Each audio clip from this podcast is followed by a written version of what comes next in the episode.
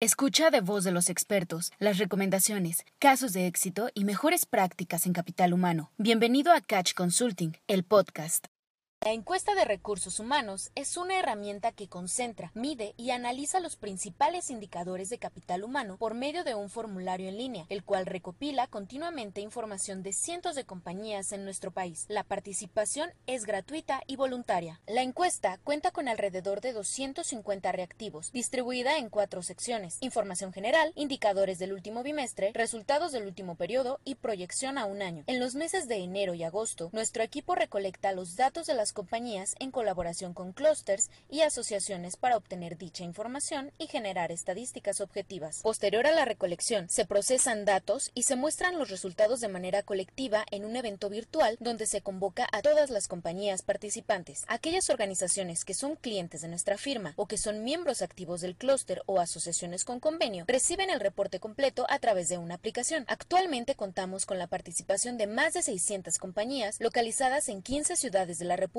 y elaboramos alrededor de 45 reportes al año, regionalizando cada sector, ya sea por giro, proceso, estado, parque industrial, etc. Toda la información que las compañías nos comparten están resguardadas bajo estrictos controles de seguridad y acceso a la información. Además, sus datos se respaldan bajo nuestro acuerdo de confidencialidad, el cual puedes consultar en www.catchconsulting.com.mx diagonal aviso-privacidad. En la encuesta podrás encontrar datos como antecedentes en el que analizamos el crecimiento económico de cada región, la inflación y la generación de empleos formales. Los resultados presentados en esta reunión obedecen al análisis e interpretación de la información que las compañías participantes compartieron mediante la encuesta electrónica. Las compañías participantes compartieron información de sus prácticas, indicadores, estrategias y características particulares de las actividades relacionadas con la administración del personal y desarrollo organizacional. La clasificación de empleados se divide de la siguiente manera. En personal operativo, que se refiere a todo el personal que labora en piso o línea de producción, también llamado personal sindicalizado o personal blue collar, personal administrativo, que se refiere a todo el personal que tiene un horario fijo o de oficina, también llamado personal staff white collar. Se incluyen desde el personal técnico o posiciones de supervisión, así como todo el personal administrativo en general hasta gerentes y direcciones, y otro tipo de personal como colaboradores de medio tiempo o contratado por horas. Abarca personal de áreas como ventas, comisionistas, etc. Para efectos estadísticos, el tamaño de las compañías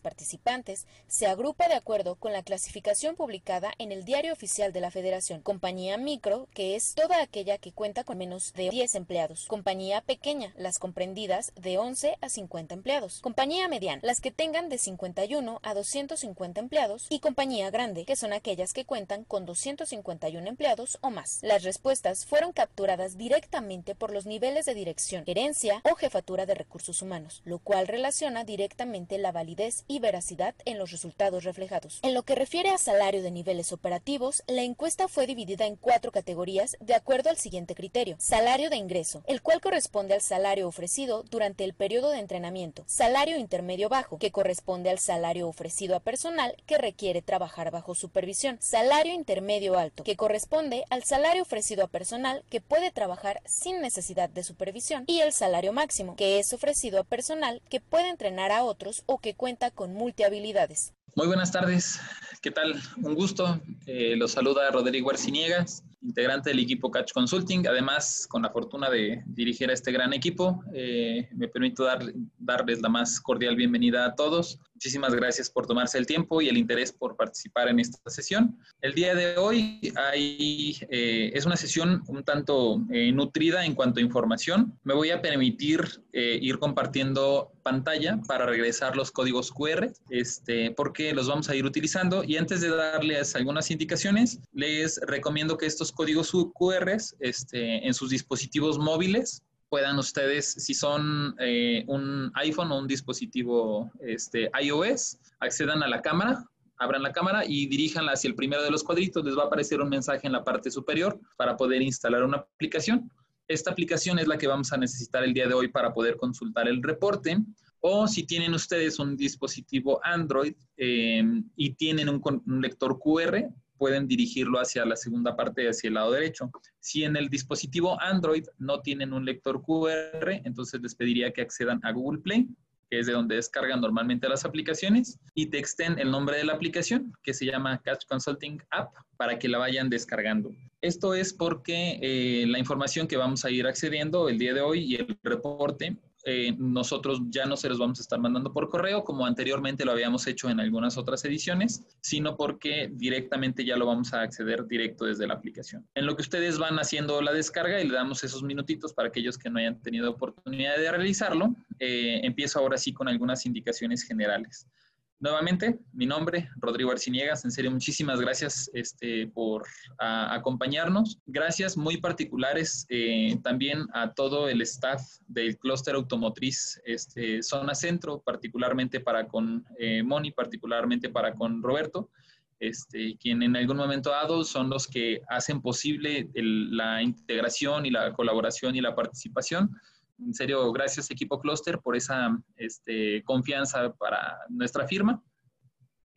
Gracias también a cada uno de ustedes este, que en algún momento participa dentro de la encuesta. Ah, en unos eh, slides un poco más adelante, ya cuando estemos eh, de lleno en la información, ustedes van a encontrar eh, las compañías eh, que participaron. Evidentemente están convocados y estarán presentes el día de hoy y probablemente puedan llegar a ver algunas otras compañías este, que se hayan quedado en algún proceso pendiente. Entonces lo, lo irán notando conforme vayamos avanzando dentro de estas mismas este, compañías participantes.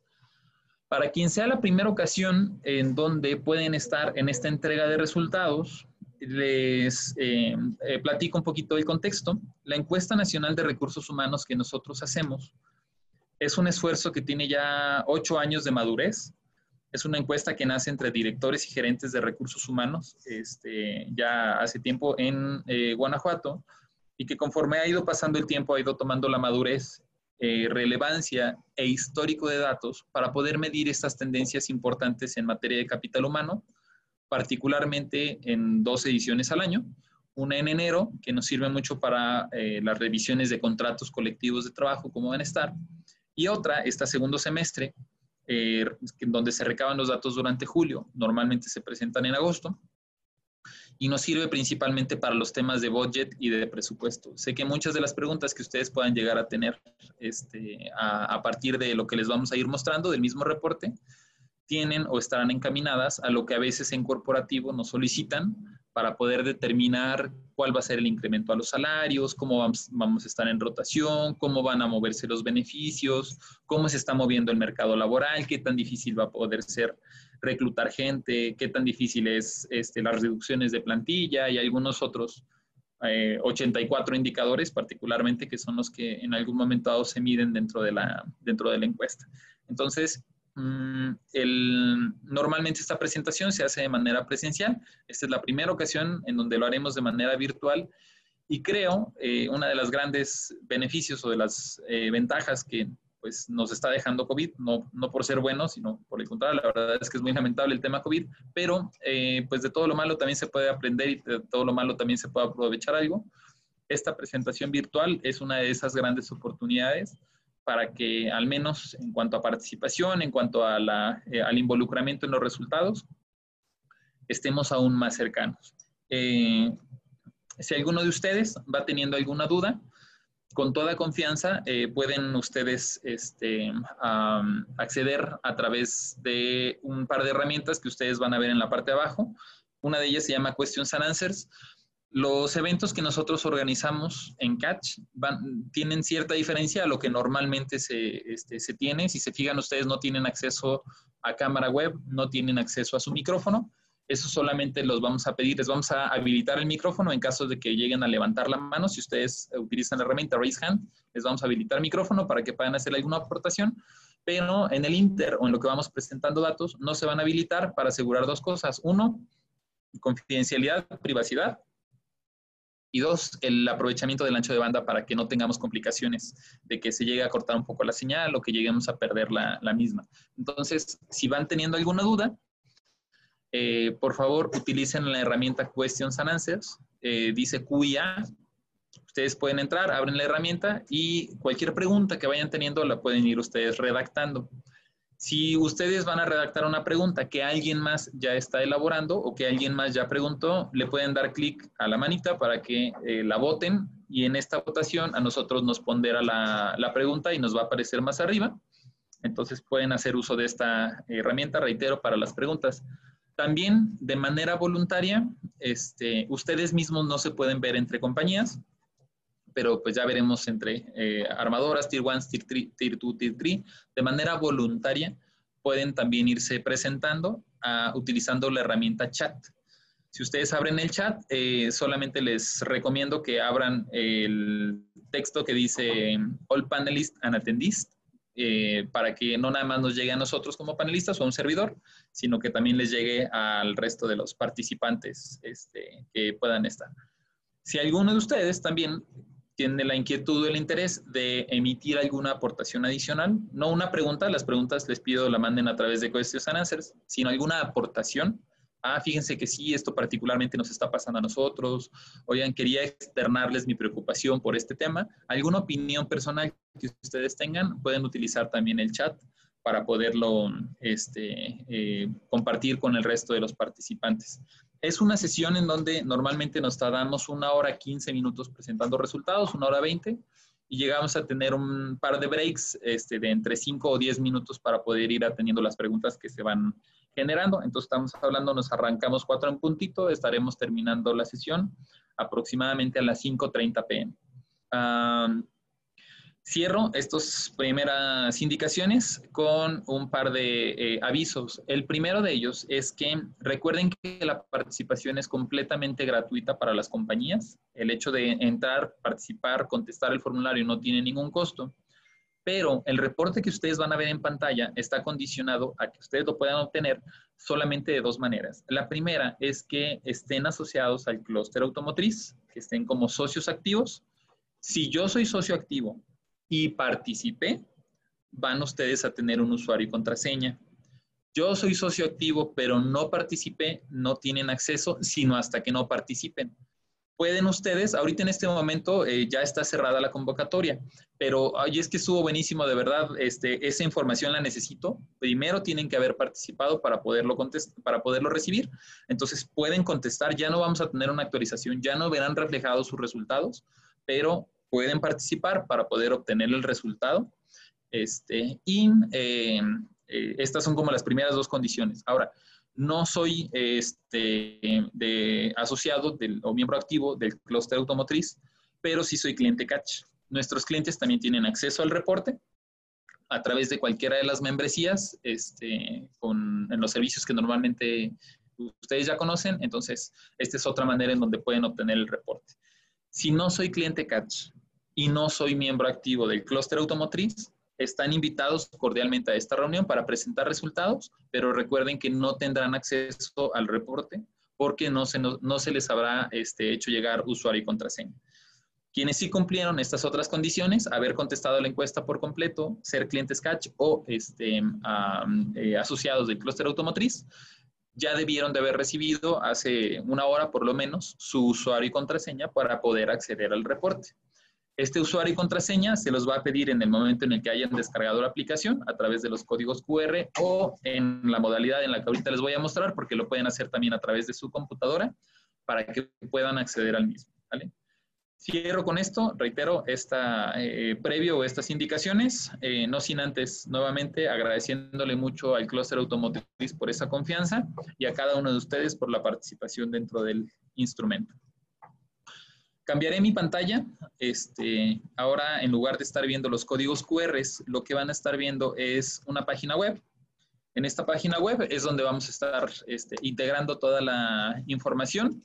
Y em, lo primero que les voy a pedir para aquellos que estén en su eh, computadora y quieran acceder al reporte, recuerden, deben de tener su usuario y contraseña. Este, pueden entrar a la página web de Catch Consulting googlean Catch Consulting o este, pueden eh, eh, textear www.catchconsulting.com.mx. Los va a mandar a nuestra página web y a partir de aquí es de donde vamos a empezar a trabajar. ¿Qué voy a hacer? Eh, el reporte, para poder acceder a él desde aquí arriba en acceso a clientes, vamos a necesitar que den clic. Esto si ustedes ya descargaron la aplicación, está de más. ¿Por qué? Porque en la aplicación lo que van a ver directamente es la pantalla que ahora les muestro. Esto que está aquí dentro de acceso a clientes, este, donde viene news, este encabezado, si se fijan es una versión para computadora de la aplicación. Si yo quiero acceder, desde mi equipo móvil y ya tengo instalada la aplicación, abren la aplicación este, y les va a aparecer, esta misma pantalla. un encabezado que dice news, encuesta de recursos humanos, catch the meeting, registro de eventos. Y van a poder ya ustedes estar manipulando este, o accediendo a algunos de los contenidos. Si no tienen usuario y contraseña, eh, no, no, todos los contenidos están abiertos. Los usuarios y contraseñas son los que permiten o determinan cuáles son aquellas este, ah, secciones en donde ustedes pueden acceder. Voy a abrir el menú general, nada más para este, eh, platicarles. El menú Home es, la pantalla de inicio, ahí todo el mundo tiene acceso y podemos consultar información genérica. El menú, el menú de News está abierto también para todo el público. Ustedes, sean clientes o no sean clientes, estén con Cluster o no estén con Cluster, pueden acceder a esta información. Aquí es donde está, por ejemplo, la invitación del tour de RH, vienen las invitaciones a nuestros webinars. Nosotros constantemente para nuestros clientes este, tenemos webinars sobre eh, estrategias e implementaciones importantes en materia de capital humano. Viene información, por ejemplo, referente al nuevo buzón del IMSS. Ahora ya no es el buzón tributario, ahora el IMSS tiene su propio buzón. El, consejo, el Consejo Coordinador Empresarial eh, realizó un autodiagnóstico laboral referente a lo del tema. Vienen los calendarios este, o más bien los semáforos COVID, más que el calendario del semáforo, centros federales de este, conciliación y registro patronal, las fechas de implementación, ahora que van a comenzar los nuevos este, eh, tribunales. Recuerden que nosotros en Puebla, a partir de octubre del próximo año, vamos a empezar a tener tribunales, pero hay que mantener muy al pendiente de esta información porque tenemos estados relativamente cercanos o aledaños en la ciudad de Mian, este, perdón, en los estados de Jalisco, este, em, pues según yo y si mi geografía no me falla, esto debe ser Michoacán, pero no me aparece dentro de la primera etapa. Ah, no, está para tercera etapa, perdón. Estados como Querétaro, estados como este, eh, Guanajuato, aquí tenemos otro. Hidalgo también ya va a arrancar, estado vecino eh, en un par de meses. Hidalgo ya tiene, Estado de México en un par de meses ya tiene tribunales. Entonces esto es importante irse familiarizando. Y pues bueno, no ahondo tanto en el contenido para darles oportunidad después de que ustedes puedan este, eh, información abierta. También van a encontrar ahorita de manera abierta la información del podcast. Ahorita en la mañana tuvimos una entrega de resultados para Guanajuato, se la van a encontrar aquí. La de Puebla se la van a encontrar aquí en el momento en el que terminemos. Información general de TEMEC, este, cuestiones como tengo un caso que mandé al IMSS y ya no me los están validando, ya no puedo sacar el permiso COVID, entonces cómo le pago, cuándo tiene que regresar a trabajar, este, estos temas de si la industria automotriz es competencia local o federal, salió una jurisprudencia, la mayor parte de la industria automotriz ahora es de competencia local a partir de esta jurisprudencia. Es información, reitero, abierta, y la mantendremos así todavía por temas COVID, porque sabemos que es parte de nuestro compromiso social y de estar ahí apoyando a cada una de las compañías, pero en algún momento dado, en un par de meses, esta información ya va a estar bloqueada solamente para nuestros clientes, así es que los invito a que la aprovechen todavía mientras puede estar abierta. Hay algunos tramos o caminos de, al trabajo, este tráfico que podemos llegar a aprovechar, entonces véanlo como capacitación. Por ahí dicen, el otro día alguien dijo, no, pues hasta bañando me estoy aprovechando y estoy aprendiendo cosas nuevas podemos aprovechar esos tiempecitos para, que este, puedan eh, cada uno de ustedes, reitero, irse actualizando o capacitando. Y el siguiente punto es eh, justo para dónde voy, la encuesta nacional y bimestral. Estos, si ustedes son clientes, están abiertos, pero eh, la encuesta que vamos a ver el día de hoy, o los resultados, se la van a encontrar aquí en la encuesta RH de Clusters un clic, por favor, a través de la aplicación. Tu usuario y contraseña aquí va a ser necesario. 2020. Y ahora sí, nos vamos a encontrar el segundo semestre la información tanto para Puebla como para Tlaxcala. Recuerden que es un solo reporte, pero vienen divididos los datos. No es lo mismo en Puebla y en Tlaxcala. Mm. Así que es importante comenzarlos a segmentar. ¿Qué nos va a abrir esta pantalla ahorita que ustedes ya tienen directamente con el reporte para esta segunda edición? Veo probablemente hay algunas este, preguntas. Sí, estoy viendo ahorita. Este, Roberto, un gusto saludarte. Buenas tardes, muchas gracias. Este, Víctor, ¿el acceso para la app te pide login? Sí. Si ya contestaste la encuesta, si no tienes la encuesta completa, no les vamos a compartir usuario y contraseña. Deben determinar la encuesta, porque si no, queda la mitad y no son proporcionales los datos para los resultados finales. Entonces, puedes recibir usuario y contraseña si terminas la encuesta. También recuerda que el usuario y contraseña está limitado a que eh, seas cliente catch o eh, miembro activo dentro del clúster automotriz.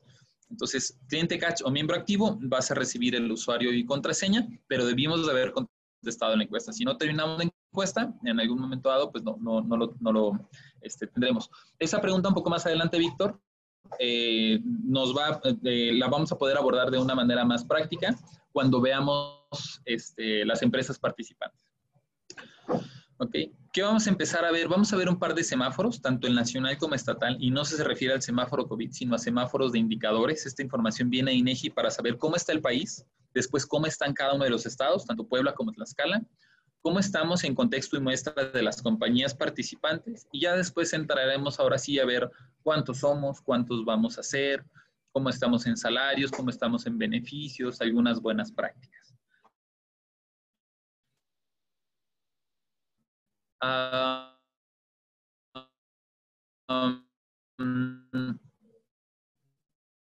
Eh, en la, cantidad de población que tenemos y a los retos que buscamos como país, se buscaría, o la meta es que crezcamos como país un 4.5 de manera anual. No lo hemos conseguido en muchos años. 2015 todavía como referencia crecimos un 2.75, 2016 crecimos un 3.12, 2017 1.82, 2018 el año pasado, eh, bueno, antepasado ya, este, hace año y medio que se eh, cerraron los datos, cerramos en 1.23. En enero de este año este, ah, nos informaron que 2019 cerramos con un decrecimiento del 0.78% y ahorita en acumulado, evidentemente por las condiciones o mucho tiene que ver con el tema COVID, estamos en un 4.87 de decrecimiento hacia abajo. Si yo comparo este dato a nivel nacional con otros países, eh, en general países europeos pueden llegar a tener peores indicadores. Hay países que están decreciendo sobre el 5, 6, 7, 8%. Si yo lo comparo contra nuestro vecino del norte, Estados Unidos está un poco mejor en cuanto al decrecimiento que ahorita tiene pronosticado, pero podemos decir que estamos a la mitad de la tabla. De los que bajaron mucho, de los que bajaron poco, porque prácticamente todos están bajando, este, nosotros estamos a la mitad de la tabla. Este dato también hay que referenciar entre lo que vamos a crecer contra la inflación. Sabemos que cuando vamos a pedir un presupuesto para el siguiente año, sobre todo en corporativos multinacionales, pues el principal indicador es inflación. Aquí está el dato que les van a pedir. 3.58% es lo que va acumulado hasta la primera quincena de julio de 2020. 3.58. Tomando como referencia las inflaciones anteriores, habíamos tenido años relativamente buenos, 2015, 2016, 272, 283, 2017 nuestra peor del 6%, 2018 491, el año pasado cerramos en 366, ahorita llevamos acumulado 358. ¿Por qué es importante este dato? Porque las inflaciones para cada país juegan, ¿no? Si yo voy a pedir mi presupuesto anual en un 5, 6, 7% de incremento, primero que me va a contestar corporativo es, estás como loco, estás viendo y no ves, estás viendo COVID, Japón me está pidiendo un 1%, Alemania me está pidiendo un 3%, ¿cómo crees que te voy a dar a ti un 5, 6 o 7%? Pues bueno, si validamos las inflaciones en comparación con otras regiones del mundo, es uno de los puntos importantes. Y normalmente un sindicato, y más ahora, ahora más que nunca, no nos van a aceptar, por ejemplo, incrementos salariales por debajo de lo que vaya a ser el inflacionario. Entonces, es importante irlo tomando en consideración porque a partir de ahorita les recomiendo que vayan teniendo lápiz y papel en mano para irles dando esos este, argumentos matones o argumentos importantes que sirvan para efectos de considerar o de poner sobre la mesa con corporativos estos puntos o indicadores macro, ¿no? 3.58 ahorita por lo pronto para inflación anual. En cuanto a generación de empleos, esperaría que en todo el país generáramos 1.2 millones de plazas, 1.2 millones de nuevos empleos al país. Eso es lo que requeriríamos para poder seguir creciendo y para ir avanzando en cuestiones económicas. En la realidad, la verdad es que ni como país ni en cada uno de los estados o entidades realmente lo alcanzamos a, a generar. 2017 tuvimos 4.36%, 2018 4.07, 2.3 para 2019. Y ahorita, ya a partir de estos meses, en donde no nada más lo medimos por meses, sino lo vamos este, seccionando, vamos a ver a nivel nacional, todavía en enero teníamos creación de empleos, pocos, pero había. Enero y febrero unos 57, unos 54. Marzo todavía alcanzamos a generar empleos, 0.66%, pero a partir de abril, y esto evidentemente hay una correlación este, directa con COVID, se empezaron a perder empleos vuelvo a nuestra junta con corporativo, necesitamos un 6%, este, te van a decir, estás loco si ahorita en este momento se están perdiendo empleos, estás viendo las bajas, estás viendo que no hay ventas. Esto nos da en un indicador macro, pero hay que retomarlos para ir haciendo zoom a la parte estatal, a la parte regional y muy particularmente con las condiciones de, de cada compañía. ¿Por qué? Los crecimientos que normalmente habíamos tenido, reitero, sobre 4%, 3%, en este primer trimestre de 2020, entre Puebla y Tlaxcala, se supone que deberíamos de llegar a un 4.5 de crecimiento, pues traemos justo ese indicador, pero en contra, ¿no? Traemos un 4.6 de, de crecimiento. No pinta bien las condiciones y características de crecimiento económico. En la generación de empleos, eh, del 1.2 millones que tendríamos que generar en el país, se esperaría que entre Puebla y Tlaxcala eh, contribuyéramos en conjunto con alrededor de 50 mil empleos cada año. Este, eh, además, de hecho, perdón, se perdieron 50 mil, cuando en la realidad se esperaría que, que alcanzáramos 36 mil. Este, tendríamos que tener realidad, estamos perdiendo 36 mil, no nada más no los alcanzamos, sino vamos prácticamente al doble este, o, estamos perdiendo la misma cantidad que se supone que deberíamos generar. Esto es el argumento, reitero, no nada más de corporativo, sino del mundo de ahorita la situación está súper complicada. Pero hay que regionalizar porque no todas las zonas necesariamente están perdiendo empleos y no todas ustedes como compañías están reportando estos este, decrementos de un 20, 30 o 40% hay, distintas este, consideraciones. Aún así, es lo que como información este, nacional y como información regional tendremos que considerar. Vamos a pasar ahora sí a los resultados de cómo, de cómo estamos en las compañías. Los resultados recabados hasta julio del año pasado, perdón, hasta julio, hasta hace un par de semanas, julio de 2020, es lo que vamos a empezar a analizar de aquí en adelante. Vienen algunas este, uh, eh, contextos o eh, indicaciones eh, de cuál es el tamaño de las compañías, cuál es el tipo de eh, personal que medimos, cuáles son los salarios en los, en los niveles salariales que medimos más adelante. Entonces, aquí vienen como referencia, pero más adelante ahorita los vamos a, a retomar. Aquí está el listado de compañías participantes. Tenemos Air Thermal, Anaerobia, Aeropartes GLM, LIR, Unicar, Webasto, Eugen, Intemec, eh, Metapol, México Box. Estas son las compañías participantes de las que tenemos un registro prácticamente completo de la compañía.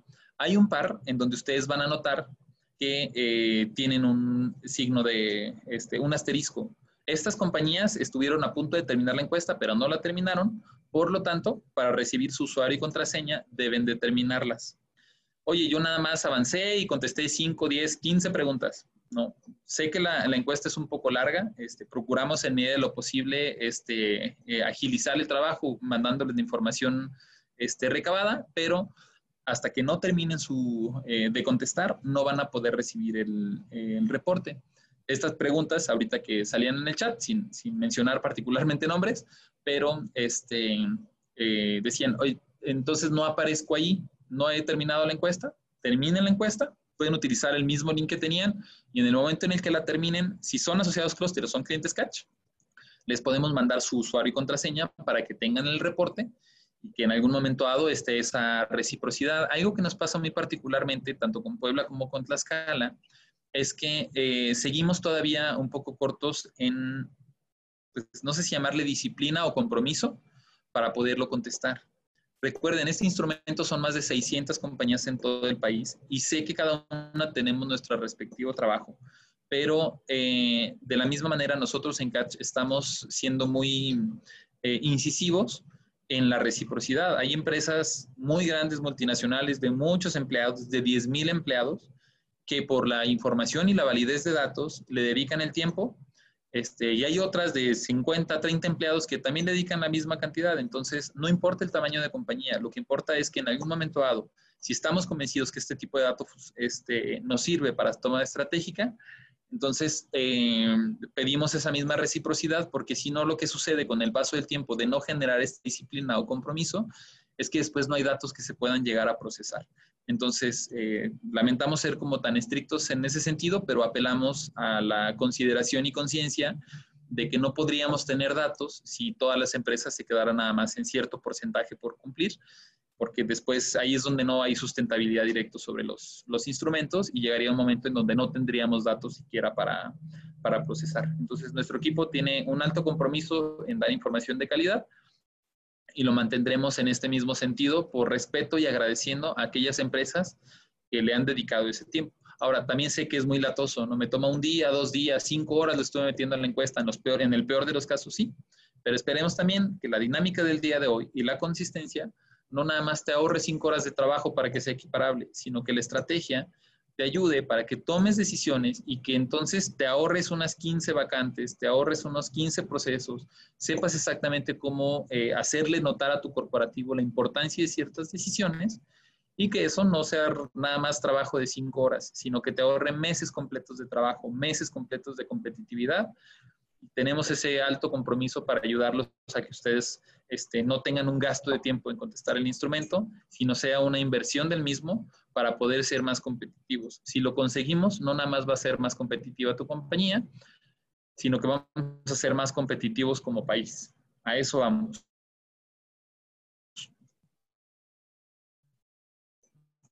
También nuestras sesiones, si tenemos la oportunidad en Catch de estar invitados y agradecemos mucho esa confianza, siempre nos vamos a arrancar en tiempo como parte de estos mismos compromisos que tenemos para ir haciendo mejores cosas para nuestro país.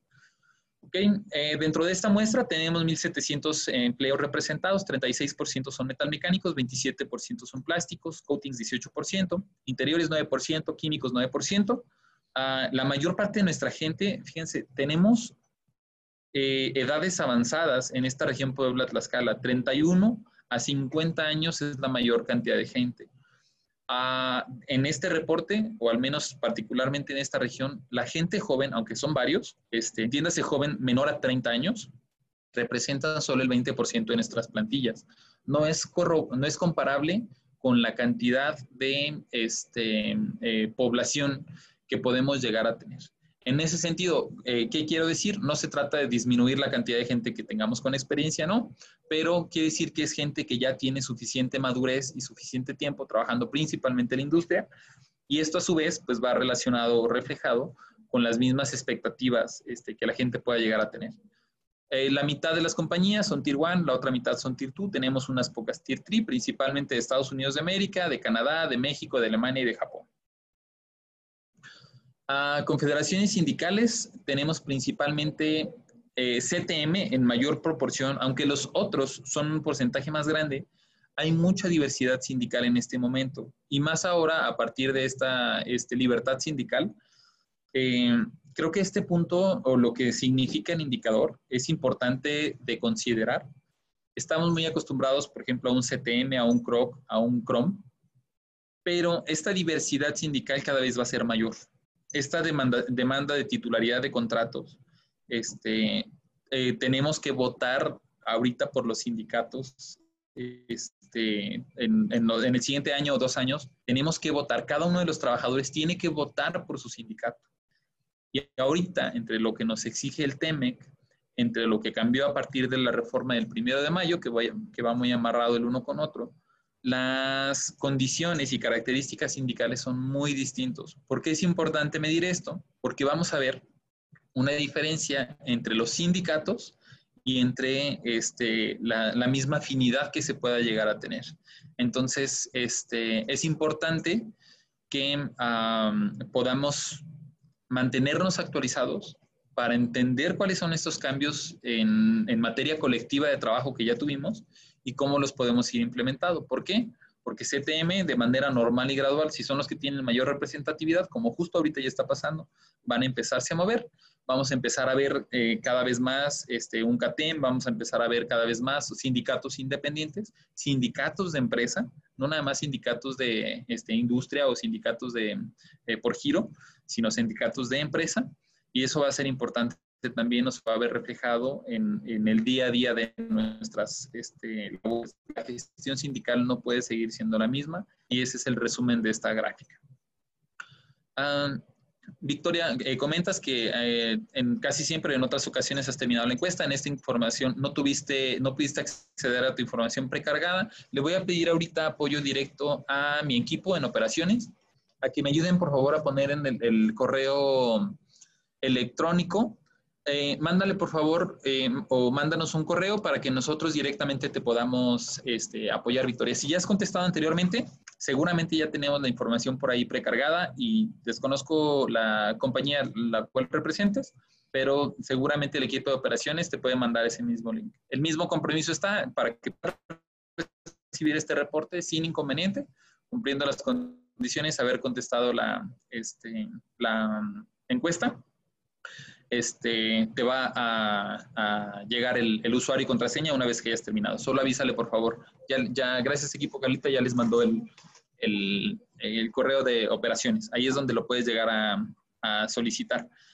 Este, viene también la representación de las compañías. No es lo mismo los crecimientos que pueden llegarse a tener en Puebla, dentro de Puebla, a los que tienen eh, las que este, dentro del estado de Puebla. No es lo mismo el crecimiento y las condiciones que hay dentro de Huamantla, al resto de los, eh, de los parques, Guamantla, Chicotenca, este, a un ladito del aeropuerto, en Puebla, en cierta región dentro de la ciudad, o este, en Puebla como estado, pero, pero en otra región, hay que irlo midiendo porque cada uno de los parques tiene distinta madurez y cada una de las compañías también lo tiene. Entonces es importante irlo seccionando. Conforme vayamos incrementando datos, también va a ser importante irlo este, midiendo. Ahora, vamos a pasar cuántos éramos, cuántos somos y cuántos vamos a ser. Y aquí nos arrojó un resultado este, poco convencional, o probablemente lo catalogaría mejor como no esperado. Porque cuando yo comparo julio de 2019 contra julio de 2020, cuántos eran y cuántos somos, tenemos un incremento del 6% en plantilla.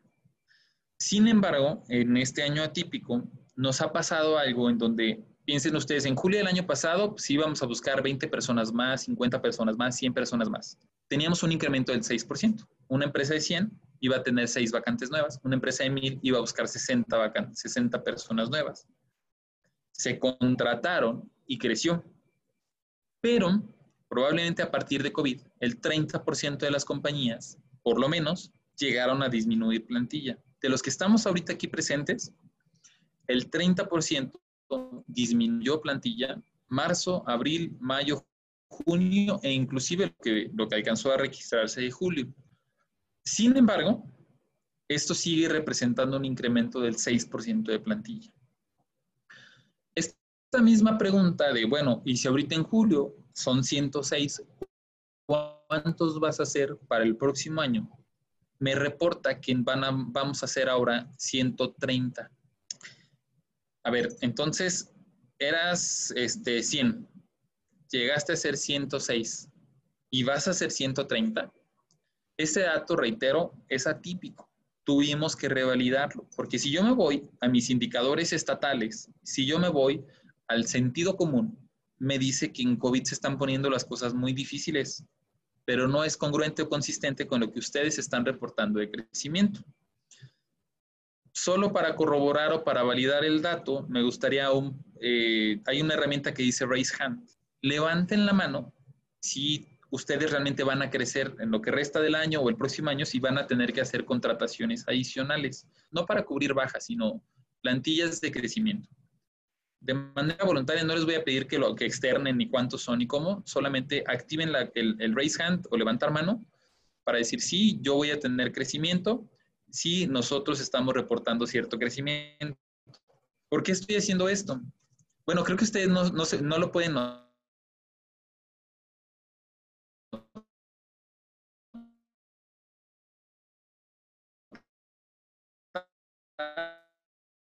pero ahorita ya tengo un par de manitas, este, pero quienes ya levantaron, levantaron la mano no me dejarán mentir. Y quienes estén en este proceso de crecer, también nos van a ayudar a dar consistencia.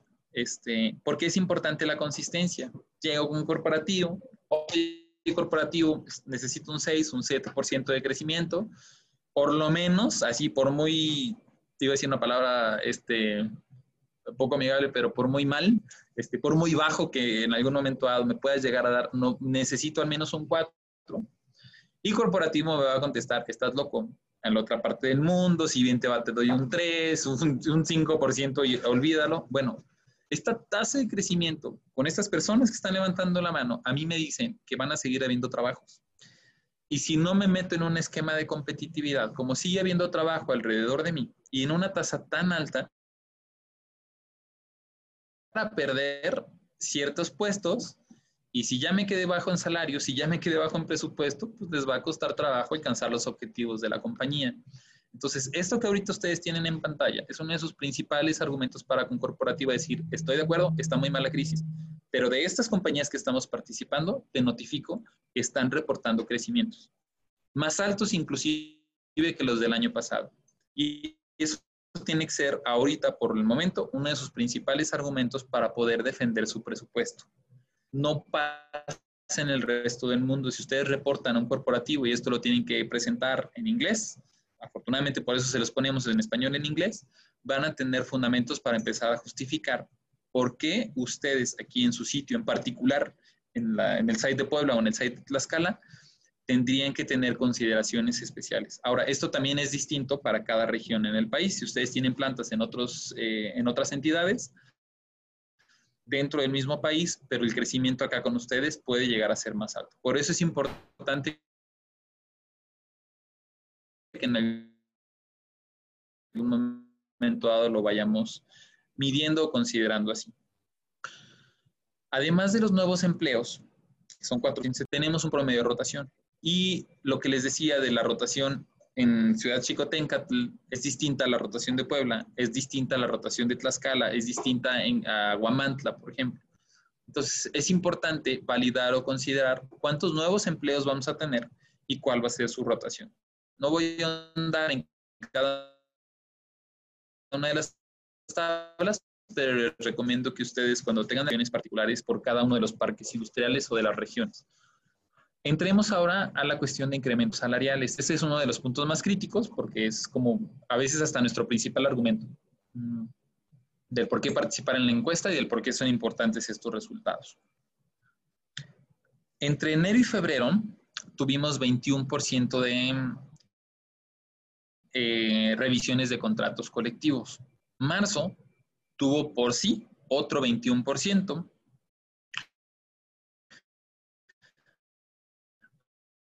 abril, que me da más o menos un veintitantos por ciento, va a ser lo que resta del año. Todavía hay algunas que están en lo que resta del año. Si yo analizo, es de 5.7 sobre salarios y 2% sobre beneficios.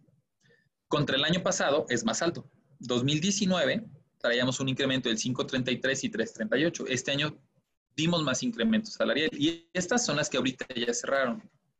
Pero eh, este dato hay que dividirlo. ¿Por qué? Las negociaciones antes de COVID son muy distintas a las negociaciones durante COVID. Si yo negocié entre enero y febrero este 21%, eh, 22% de compañías, prácticamente todas negociaron, entiéndase, 9 de cada 10 compañías, negociaron entre un 4 y arriba de un 6%, 7, 8, 9, 10%. 9 de cada 10 son el que me dan este 5.7% por lo menos de promedio. ¿Por qué? Porque así ya lo tenían presupuestado, porque no sabíamos siquiera que existía algo que se llamaba COVID y porque así se dio de manera normal y natural. Mi salario ahorita promedio de entrada debe estar sobre los 200 pesos. Más abajo, en la encuesta, vamos a ver salarios, Puebla, Tlaxcala, son distintos, pero vamos a ponernos en la mente ahorita que mi salario de entrada es de 200 pesos promedio. Así debería de ser. Si yo soy una compañía de un proceso promedio con un salario promedio, 200 pesos, y tuve un incremento del 5.7 promedio, ahí estoy manteniendo competitividad. Pero resulta ser que yo no negocié en enero y febrero.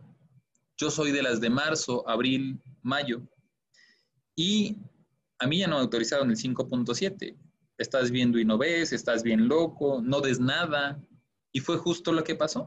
En las negociaciones de febrero a julio, miren, este 0%, solo una compañía dio un incremento del 3.4, del 0%, perdón, solo una compañía no dio incremento. Acá casi el 40% de las compañías dijeron ya no vamos a dar incremento este año, se cancelan los incrementos. 15% de las compañías dieron el inflacionario. Aquellas que tenían o mantenían presupuesto, todavía un 38% de las compañías lo mantuvieron y solo un 7.6 lo dio mayor a 6. Comparen este dato, la negociación durante COVID, y fíjense que la mitad de los de aquí que dieron su presupuesto se fueron para acá, para no dar nada retoman la práctica este mismo ejemplo. ¿Qué significa? Bueno, si yo negocié en enero o febrero, di mi 5.5 sobre 200 pesos, ahorita ya me fui sobre los 210. ¿Sabes qué? Estaba en el medio, pero a mí tienes, yo soy de las que se fue después al 0%, entonces en lugar de los 210 que yo esperaba dar, me quedé en 200. Pues bueno, tienes un veintitantos por ciento de compañía que ya se fueron a dar 210, empiezas a perder competitividad. ¿Por qué? Por destino. Porque evidentemente, y pues, oye, justifica que sí voy a dar el 7% cuando ya ni chamba tenemos, estamos parados. Es más, la negociación la tuvimos que hacer a distancia porque ni nos podíamos ver. Bueno, aún así, con tu negociación ya perdiste competitividad. Si este dato además lo mezclo en donde pues ojalá estuviera dando los 200, pero la verdad es que estaba sobre los 178 pesos todavía de entrada y di 0%, 3%. Ahí tienes una doble pérdida. No eras competitivo y además te estás quedando corto por las mismas condiciones, pero ya no hay una diferencia salarial entonces de los 10, 15 pesos que tenías. Ya no diste nada, no eras competitivo, traías 15 más otros 10 de este 20, 30% que sí lo alcanzó a dar entonces tú ya traes 30 pesos, 30 y tantos pesos de diferencia. Y si ya sabemos que la gente se nos va por un peso, pues por 30 y tantos pesos vas a tener diferencia. Entonces, y peor aún, todavía vienen las del resto del año, que habían pensado, no, pues igual no vamos a dar incremento, y ahorita están viendo de dónde rascarle para poderse tratar de meter en este 4, 5% y tratar de ver lo más que se pueda de ajustarse al anterior. ¿Por qué lo pongo tan, tan este, tan claro o trato de ser tan este, quisquilloso, eh, la negociación de tu contrato de este año va a influir mucho para el que sigue. Imagínate, yo ahorita te digo, para el siguiente año, ahorita en incremento es entre 4.9, 6.5 5.0 que van a meter en el budget. ¿Vale? Supongamos que ahorita tú eres de los que van a batallar para conseguir este 5.7, que nomás vas a conseguir el 4.5, 4.8, que no diste este año o que te quedaste en un 3% y que no era competitivo tu salario. Y con un crecimiento de hasta un 27% de las compañías alrededor de ti, te estás metiendo en un terreno fangoso muy difícil de salir. Por eso es importante esta reunión, por eso es importante atender estos datos. Oye, yo ya, yo ya pagaba 240 pesos de entrada, tuvimos un incremento nomás del 3, fuimos conscientes y ahorita estoy pidiendo un 5.5, no te preocupes, tienes condiciones competitivas, pero si no, cada uno de estos es un argumento que tú tienes que estar utilizando no para convencer a tu corporativo de que es importante, sino para convencerlos de que de no hacerlo, muy probablemente no van a alcanzar los objetivos que tienen. Y uno de esos objetivos es tu indicador particular, ausentismo y rotación. No esperes tener una buena rotación si de manera normal y natural, bueno, no normal, puede que ni siquiera natural, pero si las consideraciones y los cambios en COVID te están obligando a moverlo en ese sentido. Entonces, cada compañía es distinta y todavía son, pero es importante que en algún momento dado lo tengamos muy claro y sepamos cómo defenderlo. Voy a hacer break, 30 eh, segundos, este, para preguntarles si tiene dudas, si alguno de ustedes este, quiere entender un poco alguno de los indicadores que ya platicamos, si alguno de ustedes quiere hacer alguna aportación. Les doy unos 30 segunditos este, para que lo puedan hacer nuevamente a través de la herramienta Questions and Answers o a través del chat o levantan la mano, utilicen Raise Hand y les podemos habilitar el micrófono también. Es completamente voluntario. Esperamos, me espero estos 30 segunditos.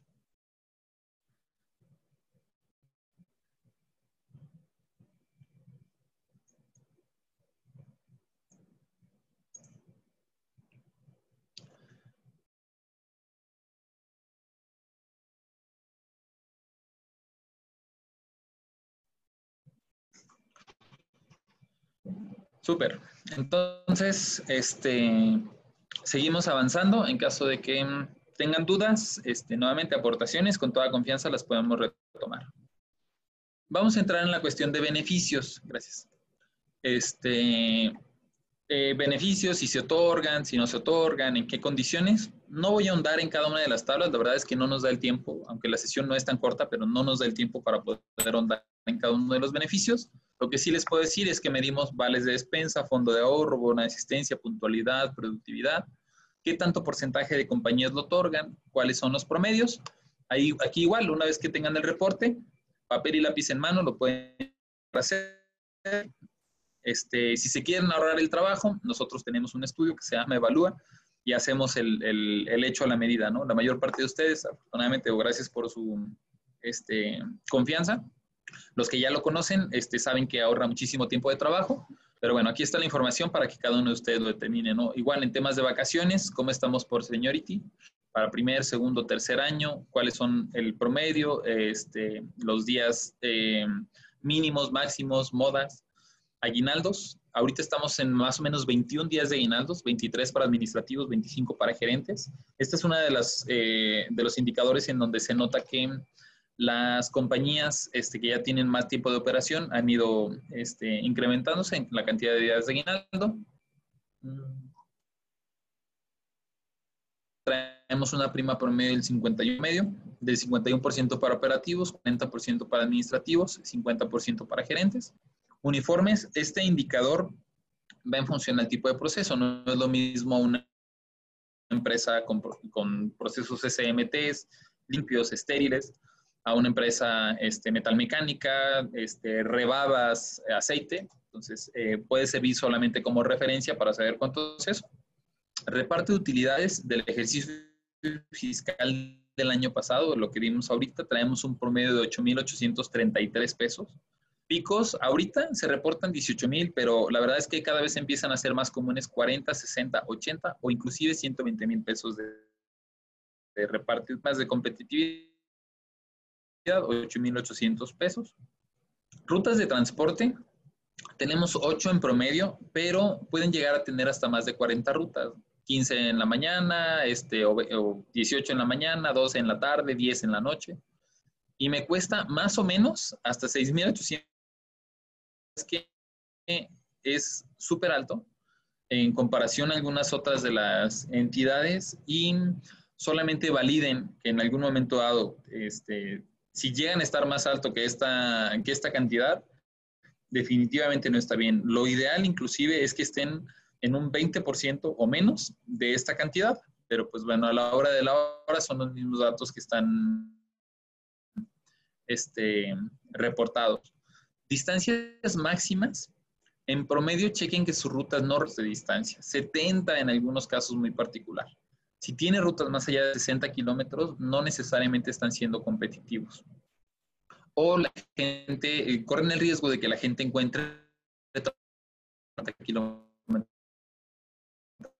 de distancia. Estos 60 kilómetros es que deberían de estar haciendo 40 o 50 minutos. Mm, si recorren una hora 20 y mi salario es mucho más alto, la gente lo va a hacer. Pero si estás en un salario competitivo con una ruta de una hora 20, vas a estar perdiendo gente.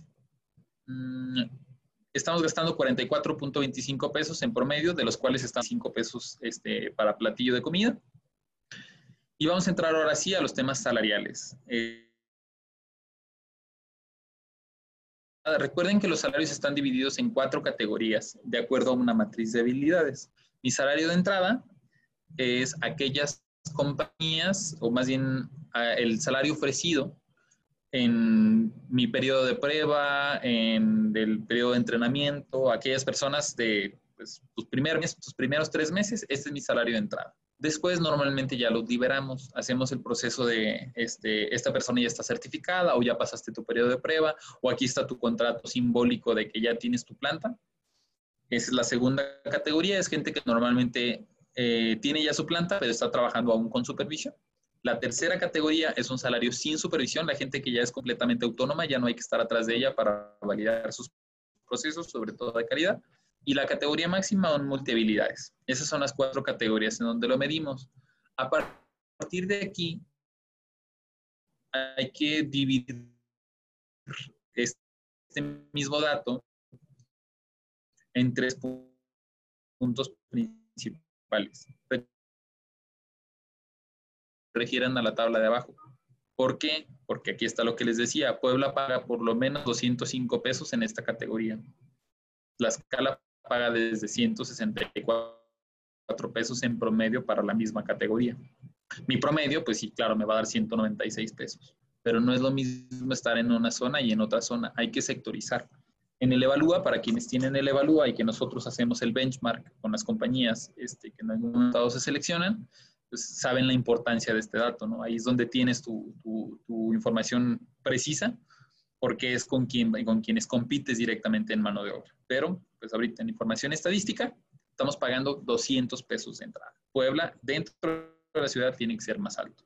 La escala, eh, no, nada más dentro de la capital, sino este, en, en general, zonas o los parques industriales este, que se encuentran en Tlaxcala, es un poco más bajo. Ahora, si este es mi salario promedio para esa categoría, no puede ser el mismo salario de la persona que está en la inyectora y saca este, tapas o una pieza plástica que yo no tengo que hacer nada. La inyectora ahorita la saca y lo único que tengo que hacer es estar guardando en la caja, guardo en la caja, guardo en la caja. Me tardo dos semanas en desarrollar habilidad para meter en una caja.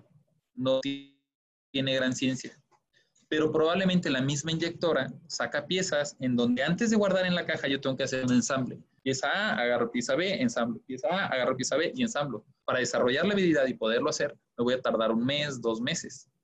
O probablemente lo que estoy ensamblando ya es un componente electrónico. Y el componente electrónico para la tarjeta SMT requiere una mayor habilidad. O para procesar siquiera la tarjeta SMT o un CNC, esa gente tarda al menos tres meses en desarrollar habilidad. Entonces, si yo soy el que nada más saca y mete y en dos semanas está listo, mi promedio para abajo. Ahí es donde debe estar mis categorías, del promedio para abajo. Me tardo un mes y medio, dos meses sobre el promedio. Tengo un SMT, tengo un CNC, tengo un proceso este, más complejo de ensamble del promedio para arriba. Así deben de estar diseñadas sus categorías, porque en caso contrario, oye, tú me pagas 200 y nada más me pongo en caja, el otro del sacarle la rebaba, programarla, no, pues me quedo aquí mejor en la de la caja, que me está pagando 200 pesos, en este proceso más limpio, en este proceso más tranquilo. Ahí es donde está la clave y la magia para que podamos tener unos buenos diseños dentro de los tabuladores.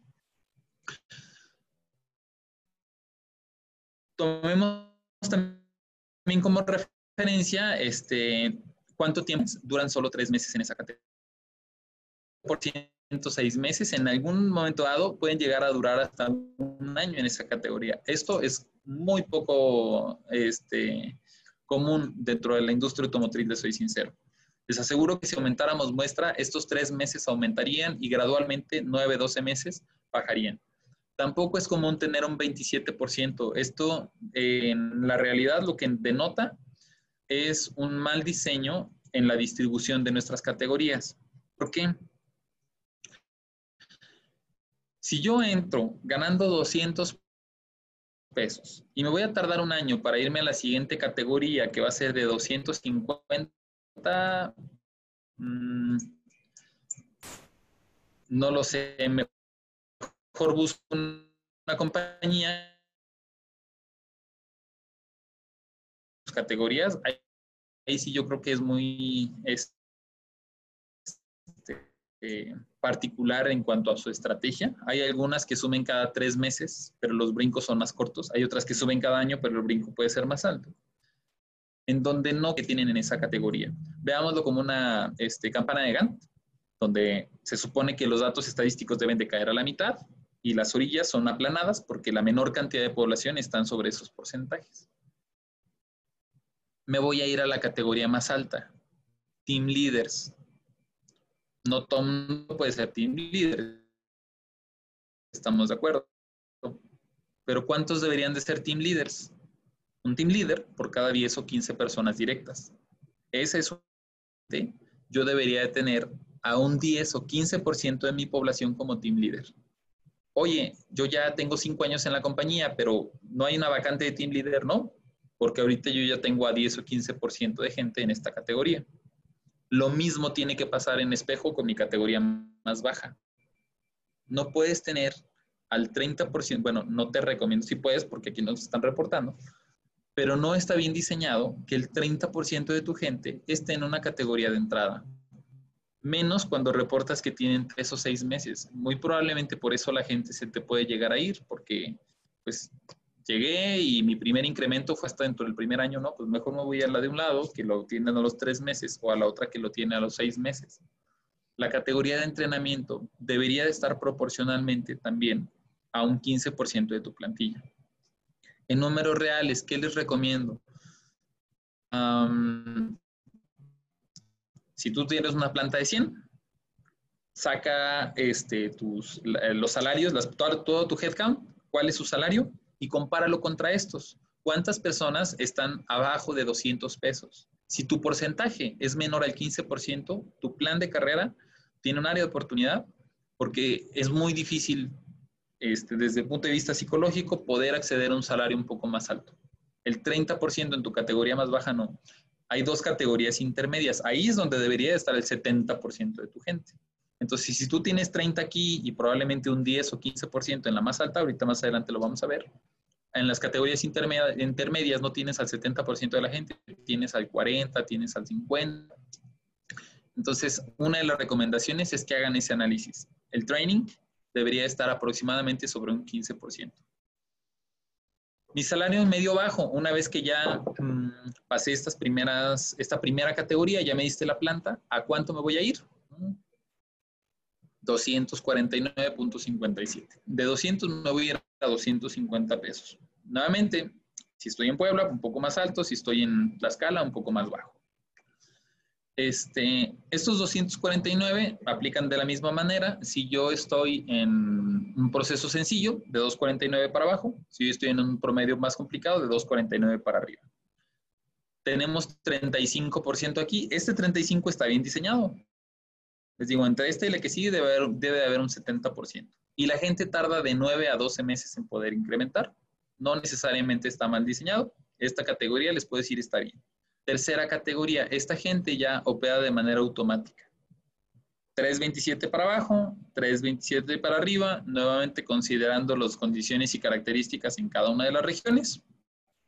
Y aquí tengo otro 26%. ¿Está bien? 3 y 2, casi 60%. El tren me sigue comiendo un porcentaje, pero bueno, dentro de lo que incrementar a la categoría máxima que puede desarrollar a otros, tienen un salario diario reportado de 387, que por 30 días me van dando sobre los 10 mil, 11 mil pesos más o menos. De ahí para arriba, en función del tipo de proceso, de ahí para abajo también. En esta categoría máxima, que aquí es el resumen 196, 290, perdón, 249, 327, 387, si se fijan aquí sí se cumple el máximo. Sí tengo entre mi 10 y 15% de los team leaders. Ojo nada más con este 27%, si es que tu compañía llega a tener al 30% de las personas en la categoría más baja. ¿Dudas sobre la parte salarial? Continuamos en el Inter, en lo que ustedes pueden ir redactando este, o levantando la mano, en las posiciones técnicas. Técnico de mantenimiento, 18%. Técnico de calidad, 16%. Esto es que tanto los llegamos a requerir. Les puedo decir que dentro de lo que cabe una zona eh, este, en general muy equilibrada de inyección, supervisores de, de producción, este porcentaje, al ser equiparables, quiere decir que no necesitamos una posición más que otra. Por lo tanto, aunque a veces batallamos para encontrar un técnico de mantenimiento de calidad, no necesariamente estamos en un punto en donde no se encuentren. Por el contrario, podemos llegarlos a encontrar. ¿Cómo y en cuánto los vamos a encontrar? No, no, no nada más el cómo. Bueno, los vamos a encontrar un técnico de mantenimiento de 13 mil a 15 mil pesos, un líder de línea de 14 a 16 mil pesos, un electromecánico de 20 a 21 mil pesos, un técnico de inyección de 20 a 26 mil pesos. Se fijan, los técnicos de inyección pueden estar más caros inclusive que los supervisores de producción. Esta posición definitivamente en este costo creo que es uno de los puntos este, difíciles de encontrar. Aquí me marca un porcentaje menor, pero seguramente por el tipo de muestra de la compañía. Aún así, si, si trabajas en plásticos, Creo que esta es una de las posiciones más difíciles de encontrar en función a este salario. ¿Por qué es importante tenerlo en mente? Pues para saber, ah, pues es que ando buscando técnicos de 16 mil, de 18 mil, debería estar sobre los 20, 22 mil para que puedas llegar a tener un salario competitivo. Indicadores de RH. ¿Cómo anda más?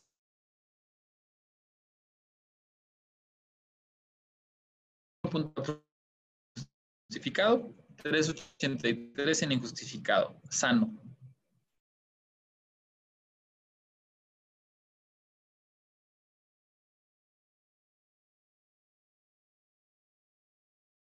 Años anteriores. ¿Cómo andamos en rotación? 5.1, promedio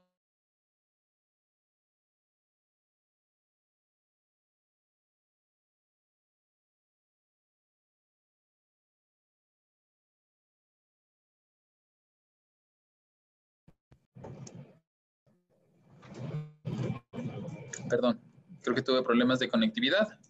Ya estoy de regreso. Listo.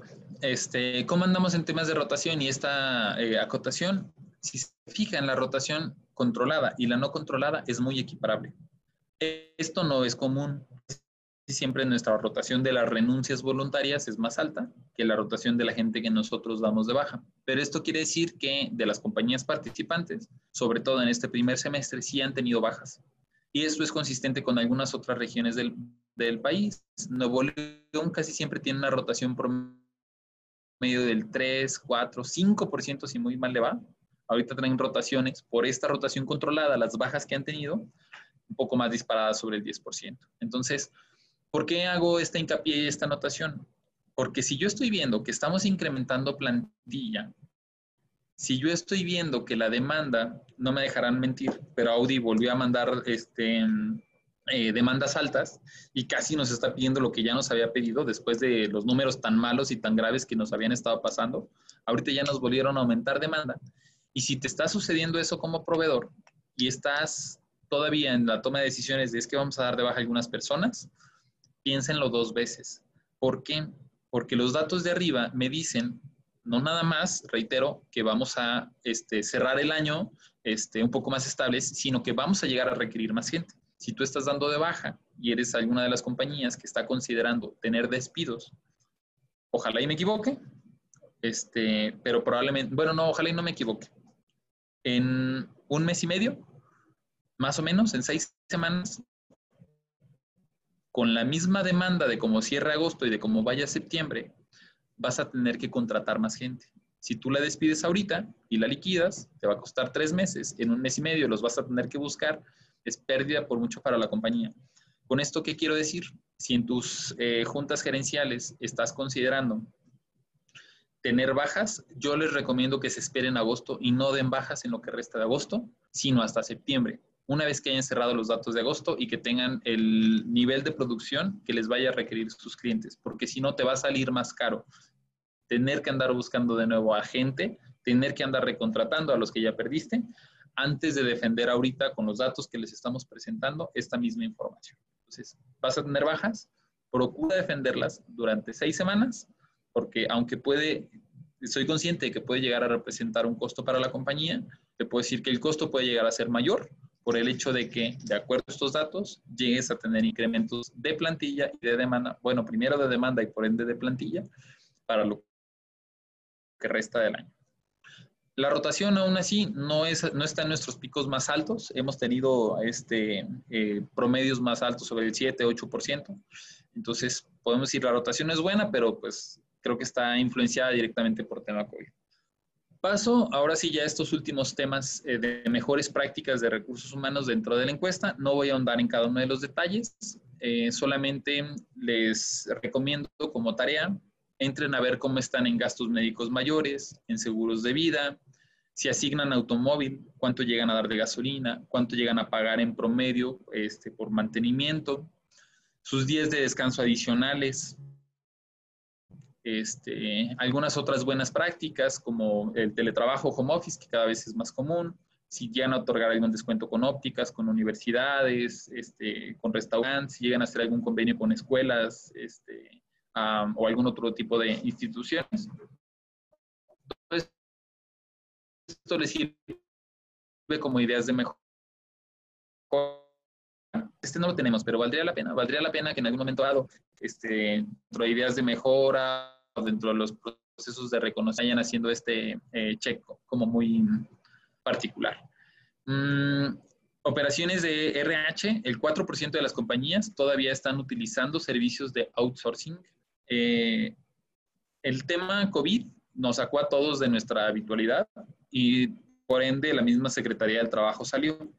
Pero recordemos que eh, tenía como su agenda primordial. Jóvenes construyendo el futuro, democracia y libertad sindical, lo que ahorita ya tenemos de TEME, que se convirtió en la Ley Federal del Trabajo, que se amarró con el, este, con el convenio 98. Y el siguiente tema que tenía en agenda era el outsourcing seguimos con temas de outsourcing. Están siendo y van a ser o se van a retomar las inspecciones en materia de subcontratación.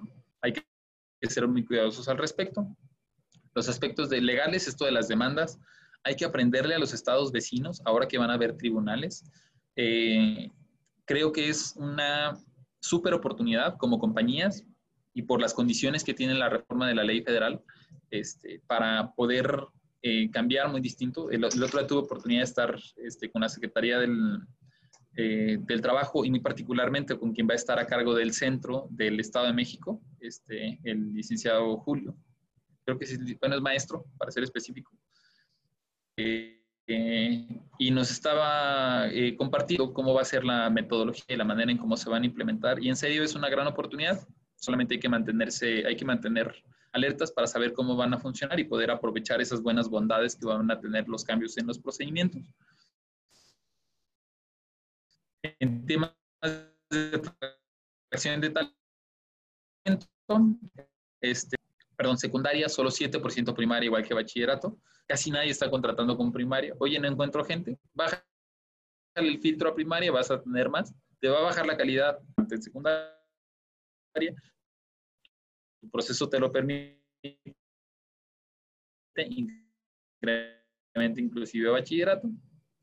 ¿Cuántos días tardamos en reclutar 30 operadores? Dos semanas, en promedio y acorde con lo nacional. Eh, la verdad es que afortunadamente somos una zona bastante madura este, y,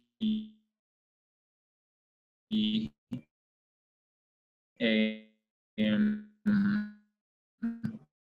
aquellos que llegan, ¿por qué los llegamos a seguir predicando y batallando todavía con, con eso de experiencia? Aquí es donde pueden entrar este, funciones adicionales para con el clúster. Ah, esos mm, sistemas de capacitación, eh, esas habilidades y conocimientos específicos. Aprovechemos en conjunto eh, la gestión del clúster, la colaboración del clúster y participen en estos programas. Si no participan, al igual que esta misma encuesta, ¿no? Si, pues, puede, puede ser muy buen instrumento. Oye, ya me estoy llevando cinco o siete tareas, qué bueno.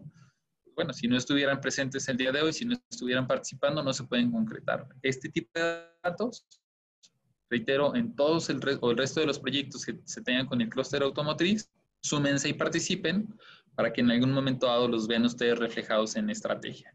¿Dónde encontramos a la gente? 20% promociones internas, 20% de reclutamientos empleados y nadie está utilizando Facebook. Mm, mm, no es crítica, pero si nadie está reclutando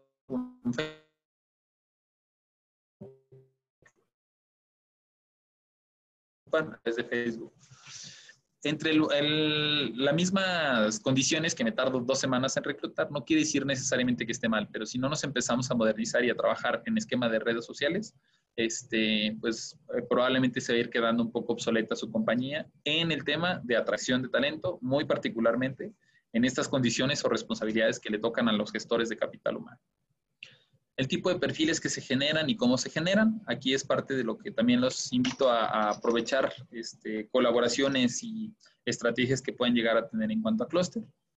Turnos y horarios de entrada, todos entran entre 6 y 7 de la mañana, pero casi nadie entra a 6 y media. Este, ahí tenemos un área de oportunidad en donde en algún momento dado, 30 minutos de los de las 7 para abajo, nos pueden bajar tráfico, pueden eh, desahogar entradas o salidas de los parques industriales, puede ser un poco más ordenado, no, no es obligatorio ni por requisito de ley, solamente es una buena práctica.